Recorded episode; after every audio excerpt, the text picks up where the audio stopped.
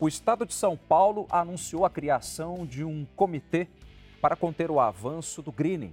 A doença é uma das mais devastadoras da citricultura. Só neste ano, 38% dos pomares de São Paulo e também de Minas Gerais já foram atingidos. Para falar mais sobre este assunto, o JR Agro recebe hoje o engenheiro agrônomo Arthur Tomazeto, que é da Fundecitrus, o fundo de Defesa da Citricultura. Arthur, seja muito bem-vindo ao nosso programa. Eu agradeço, Fábio, agradeço aí pela oportunidade de estar aqui contribuindo com o programa de vocês e para falar de um assunto que é de extrema importância para a citricultura. Lembrando que toda sexta-feira, a partir das sete e meia da noite, tem um episódio novo do JR Agro nas plataformas digitais da Record TV. Tem ainda na versão em podcast que você pode acessar no aplicativo da sua preferência. Arthur, vamos começar a nossa conversa entendendo um pouco mais sobre o que é essa doença, greening. Como é que é isso? O greening, ele é uma doença que surgiu é, na, na Ásia, né, no continente asiático. Os primeiros relatos dessa doença veio da Índia, da China, em 1910, mais ou menos. E essa doença chegou no Brasil em 2004. E ela é uma doença causada por algumas bactérias que colonizam internamente a planta. E essas bactérias, elas precisam de um inseto de 2 milímetros de comprimento, um inseto pequenininho, que ele, ao se alimentar da planta, ele adquire a bactéria e transmite para novas plantas. Uma vez é, uma planta é, doente, uma vez um pomar doente, o que, que acontece? É uma doença que não tem cura. Então, uma vez que a planta apresenta os sintomas, não tem medidas ainda que a gente conheça que funcionam, que você possa aplicar na planta para curar essa doença. Basicamente, os frutos ficam pequenos, tortos, o conteúdo de suco cai. Esse fruto, conforme ele vai amadurecendo, ele cai também, então tem queda de frutos. E o greening, a, a nomenclatura é greening, vem do fruto que ele fica ele não fica todo amarelo quando ele está maduro, ele fica mais esverdeado. Correto. E a planta, no geral, ela fica, as folhas ficam amareladas, com um teor de verde claro, verde escuro nas, nas folhas, tá? Então, é mais ou menos nessa linha é, os sintomas da doença. O interessante, como você mesmo disse, é, nós já temos esses registros no país desde 2004, ou seja, temos aí já uma certa prática, digamos assim, de até certo ponto de convivência com essa doença. Mas, pelo jeito, a situação agora está mais grave, se é que não é a mais grave de todo esse tempo. O que, que aconteceu, hein, Arthur? É, Fábio, é o seguinte, a doença, nós ela aumentou muito, né, de 2004 até 2015. Então, nós tivemos um salto que foi até ao redor de 16% das plantas sintomáticas. Aí nós começamos a fazer os levantamentos ano após ano. E essa doença sempre esteve ao redor de 20%, sempre próximo de 20, 18, 17, 21%. Ano passado, o nosso levantamento mostrou 24%. E do ano passado para cá, o nosso novo levantamento mostrou que a incidência aumentou quase 60%, né? Nós chegamos a 38%, então é um nível muito elevado. Até o ano passado, a gente conseguia ainda manter é, um rigor no controle, principalmente na prevenção de plantas, pulverização, no controle do psilídeo. O psilídeo é o vetor, é quem transmite. Exato, exato. É um mosquitinho? E, exato, é um inseto de 2 milímetros que Olha, se alimenta que... de plantas, plantas da família dos citros. E esse insetinho, é, de tantos produtores utilizarem os mesmos produtos nas pulverizações, não rotacionarem corretamente, o, acabou selecionando populações existentes. E ano passado a gente teve um recorde populacional que refletiu na incidência de gringo desse ano. Então, assim, o principal fator é a resistência tá, do, do inseto aos inseticidas, tá? E um outro fato também importante é que condições climáticas estiveram favoráveis nos últimos anos, então as plantas brotaram mais, as brotações favorecem o psilídeo, dificultam a proteção dessas brotações. E também um outro que eu posso comentar depois, é, os produtores diminuíram as erradicações das plantas doentes. Então, aumentou muito o número de plantas doentes é, nos pomares. Aí, o que acontece? Básico para se manejar essa doença são três pontos. É você usar muda sadia, você é, erradicar, inspecionar e erradicar plantas doentes e controlar o inseto vetor. O produtor parou de erradicar e ficou muito dependente das pulverizações para controlar o psilídeo. Então, é, essas pulverizações, se não for rotacionado corretamente os grupos químicos dos inseticidas, acaba que o psilídeo acabou sendo né, selecionado aí para resistir a essas, esses determinados inseticidas e aí a população aumentou muito e acabou que a, é, o reflexo apareceu nesse ano. Então, mais ou menos é por aí. A partir do momento que você aponta é, esses dois fatores, é, ou seja, faltou um trato maior com as plantas doentes, pelo que eu estou entendendo. Elas não foram eliminadas, cortadas do pomar. E também houve, é, de certa forma, até um excesso, pelo que eu também estou entendendo, de um determinado tipo é, de agroquímico, de defensivo, algo nesse sentido. Agora, pensando por outro lado, onde é que está a falha nesse sistema? Afinal de contas, pelo que eu entendi do greening, é a cada ocorrência isso tem que ser comunicado, não fica só lá dentro da, da porteira. Ou seja, faltou um diálogo maior. As secretarias municipais de agricultura, como é que vocês avaliam esse tipo de situação? A nossa avaliação é que uh, o greening é muito complexo e não depende só, uh, por exemplo, se eu sou um produtor, não depende só de mim. Fazendo uma analogia com a dengue, né? Correto. Uh, se eu faço muito bem feito o meu trabalho, mas o meu vizinho não faz, pronto, eu corro um risco muito grande. Tá? Exato. Tá? Então, é, eu acho que talvez esse, esse seja o principal ponto, tá? Nós estamos atuando já há muitos anos com a equipe, orientando produtores, mas não depende, né, só é, de alguns produtores, depende de todo mundo de uma região. Inclusive, por exemplo, se você tiver cidades próximas com plantas, né, de limão, laranja, tangerina, que não estão sendo cuidadas, elas podem servir também de fonte para o psilídeo da bactéria.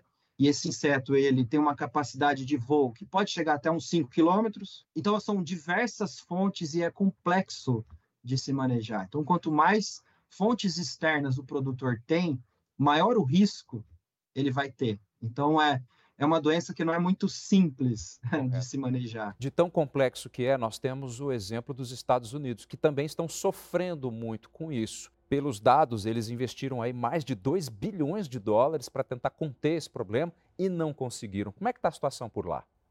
Olha, é, o estado da Flórida foi sempre um principal concorrente do Brasil na produção de laranjas, né? Na safra de 2004 e 2005, eles chegaram a produzir 240 milhões de caixas. Na última estimativa que eles é, divulgaram agora recentemente, essa safra está estimada em 20 milhões de caixas, tá? Então saiu de 240 e foi para 20 milhões de caixas. A doença chegou lá um ano depois do Brasil, em 2005. É, desde o início, é, os Estados Unidos sempre tentou encontrar fórmulas de curar a planta, uma bala de prata, alguma coisa que pudesse ser feita para curar a planta e eles deixaram de proteger as plantas do psilídeo, deixaram de, de usar aquele tripé básico que eu comentei no início. E eles não encontraram essa fórmula. E, e nesse meio tempo, é, o manejo não foi feito da melhor forma. E aí a doença explodiu. Então, hoje eles estão com mais de 90% de incidência. E a, a produtividade está muito baixa, a incidência é enorme, a população do psilídeo é muito grande lá. Então, é, é uma situação muito dramática, muito difícil. A criação desse comitê é, no estado de São Paulo, justamente para conter esse avanço. É, onde é que você acredita, vocês da Fundecitrus, que também fazem parte, é, como é que vocês podem colaborar? Qual a importância desse comitê? A criação desse comitê é essencial, porque a gente depende do poder público também, da ajuda do poder público, porque, como já comentado, é uma doença complexa que depende de todo mundo que atua né, na, no setor. É, então, assim, foi até a gente ouviu palavras muito boas do governador, do novo secretário da Agricultura. Eles estão aparentemente muito engajados para ajudar o citricultor. Então, assim, foi discutido cinco pontos principais nessa, nessa reunião, né? Então, assim, vai ser investido muito na parte de comunicação para levar informação para os produtores e para a população. É, eles vão dar um apoio também muito grande para os pequenos produtores. Então, principalmente com a Secretaria da Agricultura, ajudar né, nas erradicações de muitos pomares que estão abandonados, de áreas comerciais. tá? Vão ajudar nessa parte das rotações, né, dos diferentes grupos químicos para os produtores entenderem como fazer isso e também vão ajudar na parte da, de fomento de pesquisa, tá? Então ajudando nessa parte de é, de ter mais tecnologia disponível tá, para o produtor, porque o greening ele não é igual em todas as regiões do cinturão citrícola. Olha tá? só. É, então tem regiões que têm maiores incidências, tem regiões que têm menos. Então nós temos que atuar diferente. Em regiões onde a incidência é menor, a erradicação de plantas doentes tem que ser muito rigorosa. Obviamente o controle do vetor também, mas é, o produtor tem que ser muito rigoroso para trabalhar com o inóculo baixo da doença. Tá? E o governador também disse a questão de é, tentar reduzir até a questão de impostos de muitos produtos que são utilizados na agricultura, defensivos, alguns produtos que funcionam, para tentar viabilizar também a utilização desses produtos melhores. Então, mais ou menos nessa linha que foi discutido na comissão. Por falar em regiões, já que a doença se manifesta de uma maneira diferente de um lugar para o outro, é, em, no interior de São Paulo seria Brotas e também Limeira, áreas mais afetadas. O que está acontecendo por lá? Houve algum problema maior? Nessas regiões, é, são regiões mais centrais do estado, né? mais ao, a leste, vamos dizer assim, né? centro-leste. Falando primeiro em condição climática, são perfeitas para o desenvolvimento do psilídeo e para a bactéria que causa a doença. E o segundo fator importante é que nessas regiões existe um predomínio muito grande, uma densidade muito grande de produtores, áreas muito pequenas, próximas uma das outras. Então é muito mais fácil você conscientizar um número pequeno de produtores para que todos façam o controle correto do que você pegar uma área com muitos produtores, cada um com um tipo de manejo, Alguns fazem um manejo excelente, outros mais ou menos, outros já estão devolvendo o arrendamento, outros já abandonaram. Então, eles têm um efeito muito grande. Então, cada um tem um tipo de manejo, está muito mais difícil você juntar todo mundo para que todos façam o manejo. Então, essa é uma questão muito importante que ajuda a explicar o porquê que nessas regiões as, as incidências são muito grandes. Partindo dessa sua linha de raciocínio, eu quero voltar um pouquinho no dado que vocês mesmos é, levantaram é, que 38% dos pomares de São Paulo e de Minas Gerais estariam atingidos. Vocês já têm também, de alguma forma, uma estimativa é, de um prejuízo que esses produtores possam ter, o prejuízo da citricultura como um todo?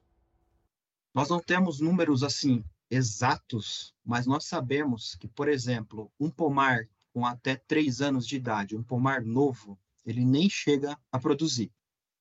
Um pomar que já é adulto a partir do quarto, quinto anos, com sete anos da, depois que a doença chegou no pomar, a produtividade cai em 70%. Tá? Então, é uma, uma redução muito drástica. Tá? E a gente é, já viu também, porque todo ano a gente faz a estimativa de safra, né? É, então, para fazer a estimativa, a gente tem que saber o, o que, que cai de frutos, né? Correto. E por que, que caem esses frutos. Então, a taxa de queda no setor é ao redor de 20%, mais ou menos.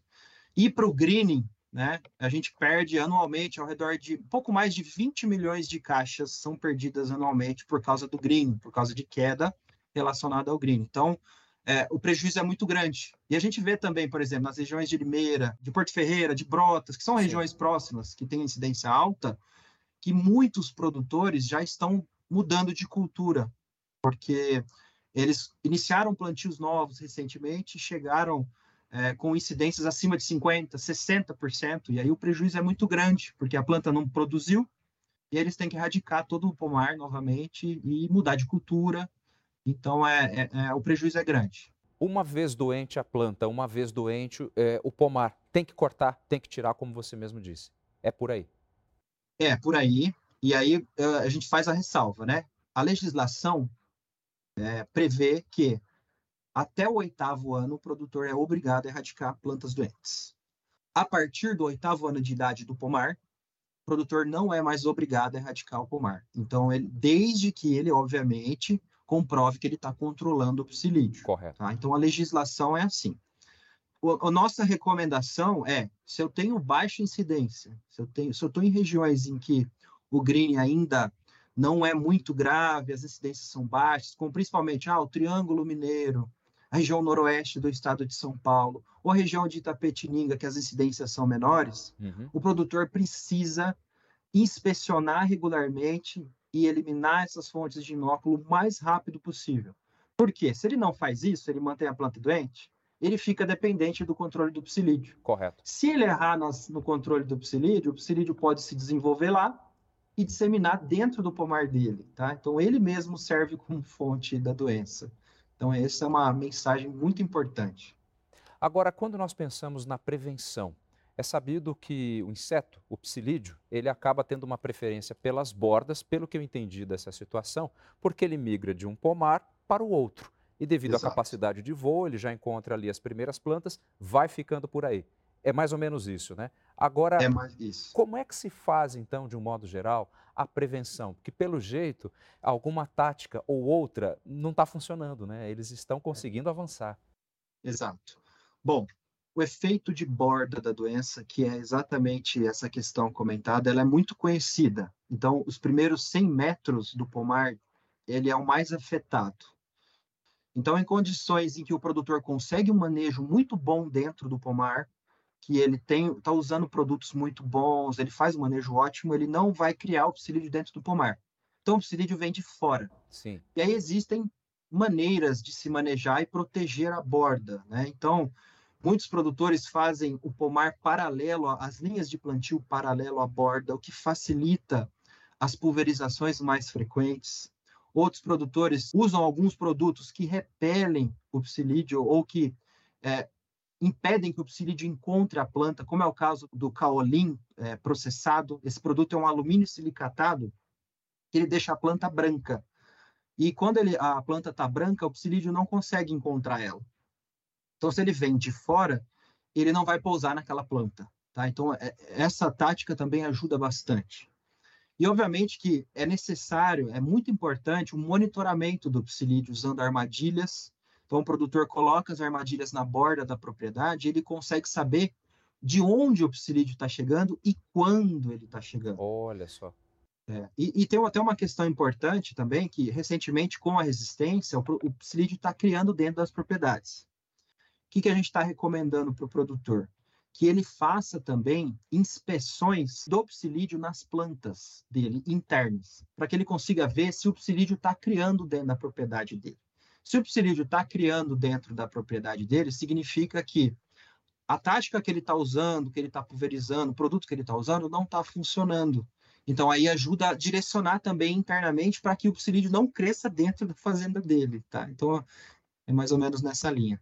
Arthur, quando você fala na palavra inspeção, eu fico imaginando que a partir desse momento é, em que é feita uma inspeção, o produtor, creio eu, deveria ter que entregar um relatório, uma nota, é, alguma coisa para um órgão competente, assim como é feito, por exemplo, com os pecuaristas, é, a exemplo da febre aftosa, que é uma tradição e a gente conseguiu eliminar esse problema.